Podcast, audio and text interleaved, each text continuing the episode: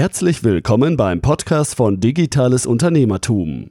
Wir unterstützen kleine und mittelständische Unternehmen, die digitale Welt besser zu verstehen und das eigene Online-Business nachhaltig und erfolgreich aufzubauen.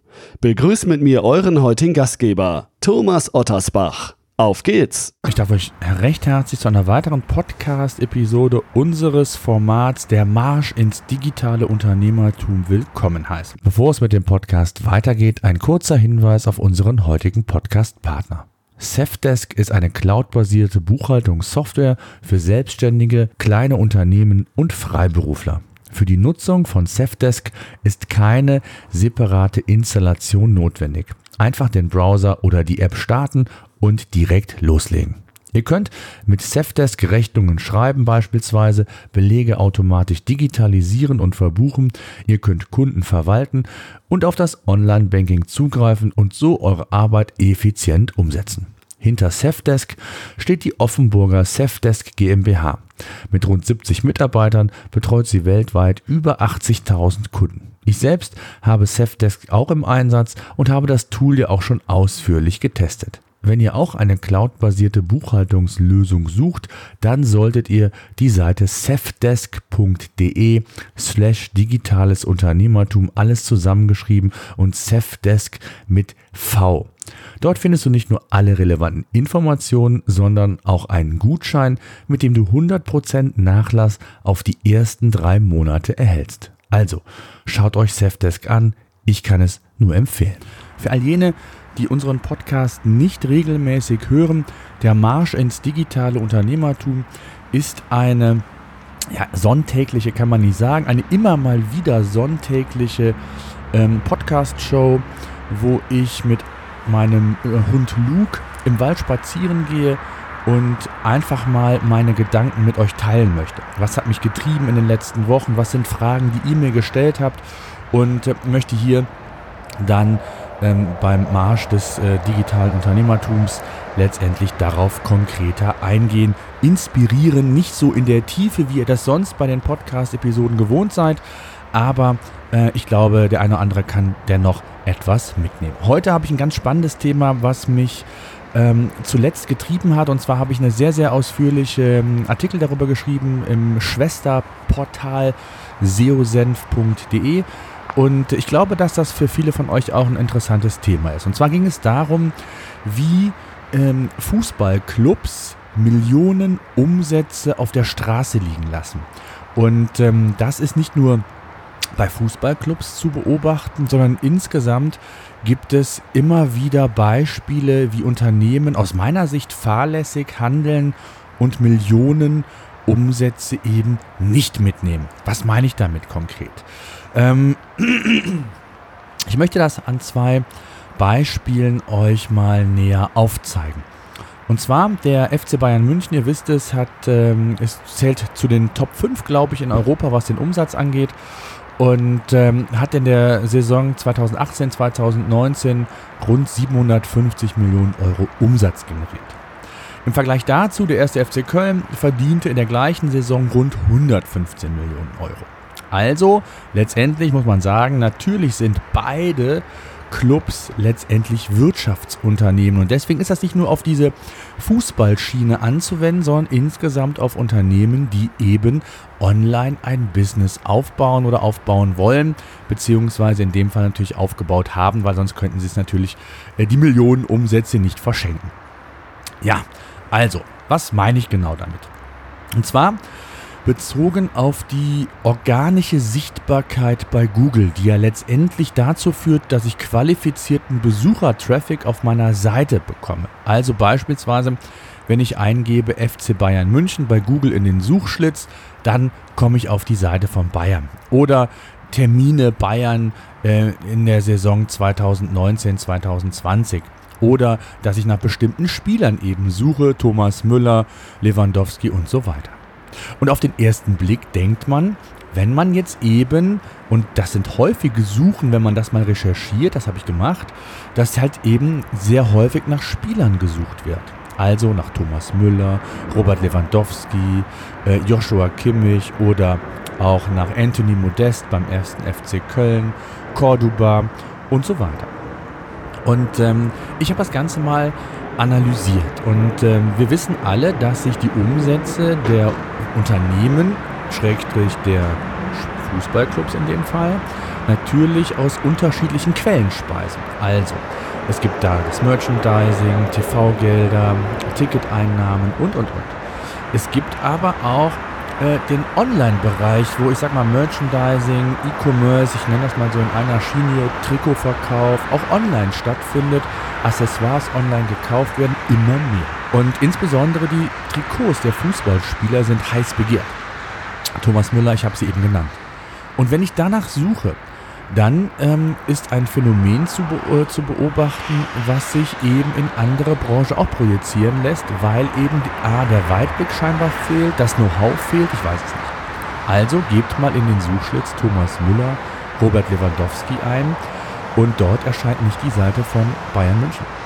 Auch nicht die des Spielers, die ja mittlerweile auch eigene Marken sind und eigene Internetadressen haben. Es erscheint die von transfermarkt.de auf Position 1, zumindest zum Zeitpunkt, als ich das gesucht habe und viele andere, aber bei weitem nicht die von Bayern München oder eben des Spielers selbst.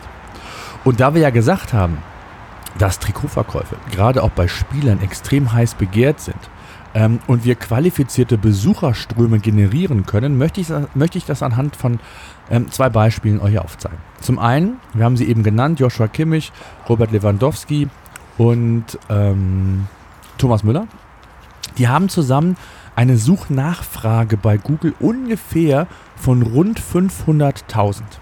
Ja, also pro Monat suchen rund 500.000 Leute bei Google nach diesen drei Namen.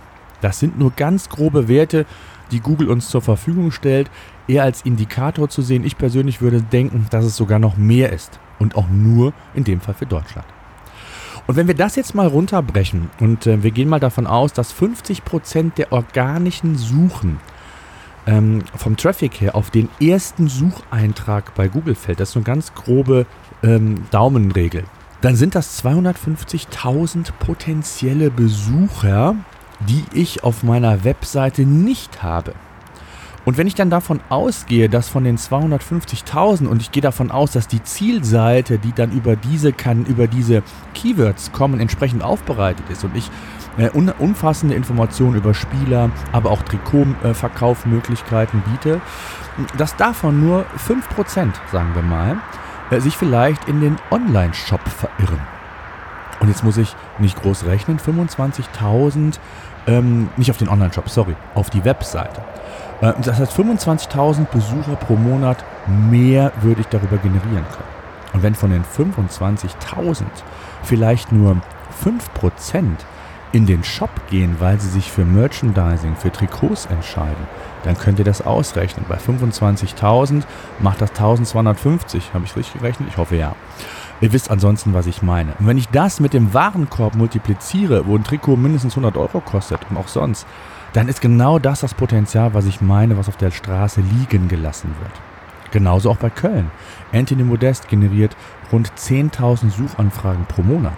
Klar, im kleineren Stil, aber in Umsatzrelation, das auf dem Monat, das aufs Jahr hochgerechnet und der Tatsache, dass es sich hier nur um ein oder wenige Spieler handelt, dann ist das natürlich schon ein extremes Potenzial. Nicht nur für Deutschland, sondern auch eben international. Und wenn ich das mal vergleiche mit einem E-Commerce und Online-Shop, dann ist es so, dass man einen Online-Shop haben kann, der schnell drehende Produkte hat. Da macht SEO keinen Sinn. Wenn ich alle drei, vier Monate neue Produkte habe, dann macht es keinen Sinn, dass ich äh, Suchmaschinenoptimierung für das Produkt umsetze. Aber es könnte Sinn machen, für die Kategorie SEO zu betreiben. Denn die Kategorie bleibt, beispielsweise Sonnenschirme, die bleibt immer. Aber ich habe vielleicht schnell drehende Produkte in dieser Kategorie, also macht es vielleicht Sinn, auf die Kategorie Sonnenschirme zu optimieren und dort entsprechend Sichtbarkeit aufzubauen. Und ähnlich könnte man das natürlich auch projizieren auf die Fußballclubs, wenngleich es hier sogar noch was anderes ist. Die meisten Spieler sind zwei, drei oder noch längere Jahre bei einer Mannschaft, bei einem Verein. Und ähm, da ist es durchaus äh, eine Überlegung wert, eben auch auf die Spieler zu optimieren. Also wenn man das vergleicht mit den Produkten, klar, schnell drehend, äh, manche Spieler sind da in der Fluktuation sehr groß. Hat man gerade SEO-technisch auf den Spieler optimiert, ist er schon wieder weg. Ähm, aber drei Jahre ist eine lange Zeit, anders als nur drei, vier Monate. Also von daher kann es durchaus lukrativ sein, insbesondere bei Spielern, die ich eben nannte, die wirkliche Anziehungskraft, Strahlkraft haben, um Umsätze zu generieren. Und das nicht nur in Deutschland, sondern international. Und gerade bei Bayern ist das ja so, dass Robert Lewandowski in seiner Heimat, in anderen Ländern sehr bekannt ist, auch im asiatischen Raum. Und dass hier das durchaus eine Überlegung wert ist. Ja, ich hoffe, ich konnte euch mal so ein bisschen mitnehmen. Wer da noch, Info noch mehr Informationen zu haben will, seosenf.de, da habe ich eine ganz ausführliche Analyse zugemacht. Ähm, das hat mich doch sehr getrieben und hat mir auch nochmal gezeigt, wie viel Potenzial in dem ganzen Thema SEO steckt, wenn man es wirklich richtig angeht. Also Keyword-Recherche betreibt, Suchintent-Analyse betreibt, also es wirklich schaut, was sind die Treiber, um noch mehr Umsatz zu generieren über mein Online-Business.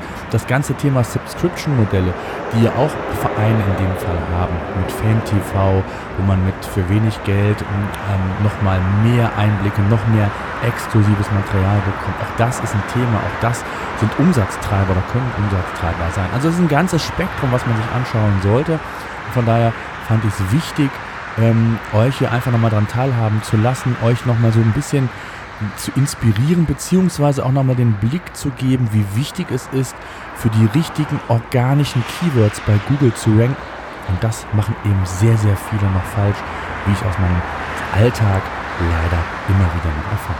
In diesem Sinne, danke fürs Zuhören.